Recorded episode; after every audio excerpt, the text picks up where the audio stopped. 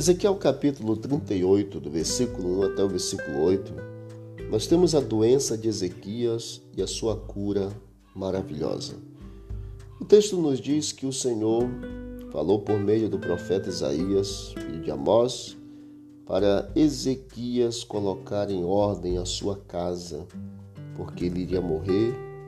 Então diz a Bíblia que Ezequias virou o rosto para a parede e começou a orar ao Senhor. Senhor, peço-te que te adiantes diante de mim e com fidelidade, com interesse de coração, eu fiz o que era reto aos teus olhos. E aí diz a Bíblia que ele chorou muitíssimo.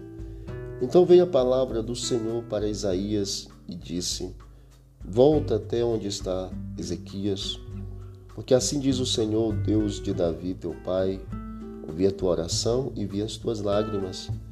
Acrescentarei, pois, aos teus dias quinze anos a mais. Ele seria livre do rei da Síria e defenderia a cidade. Porém, esses 15 anos que Ezequias teve a mais foram piores do que os anos vividos anteriormente. Nesse tempo de vida, Ezequias gerou Manassés. Quando você estudar a história do rei Manassés, você vai perceber que Manassés, se não foi o pior, foi um dos piores reis que Israel teve. O interessante é que Deus respondeu a oração, o choro de Ezequias, ele viu, e ele respondeu satisfatoriamente o pedido que ele havia feito. O que, que nós aprendemos desta história? Que os nossos pedidos, se forem sinceros, se forem corretos diante de Deus, Ele irá atender.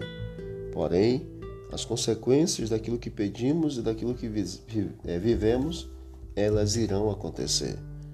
Fica a dica: peça para Deus fazer a sua vontade e não a tua vontade. Vamos orar? Deus eterno, nos dê um bom dia e faça a tua vontade na nossa vida por Jesus. Amém. Deus abençoe. Disse Jesus: Examinai as Escrituras, porque julgaste nela a vida eterna, são elas mesmas que testificam de mim. Visite o canal Bíblia Ação nas plataformas de áudio e encontre mais conteúdos para o teu crescimento espiritual. Forte abraço, vamos que vamos para o alto e avante.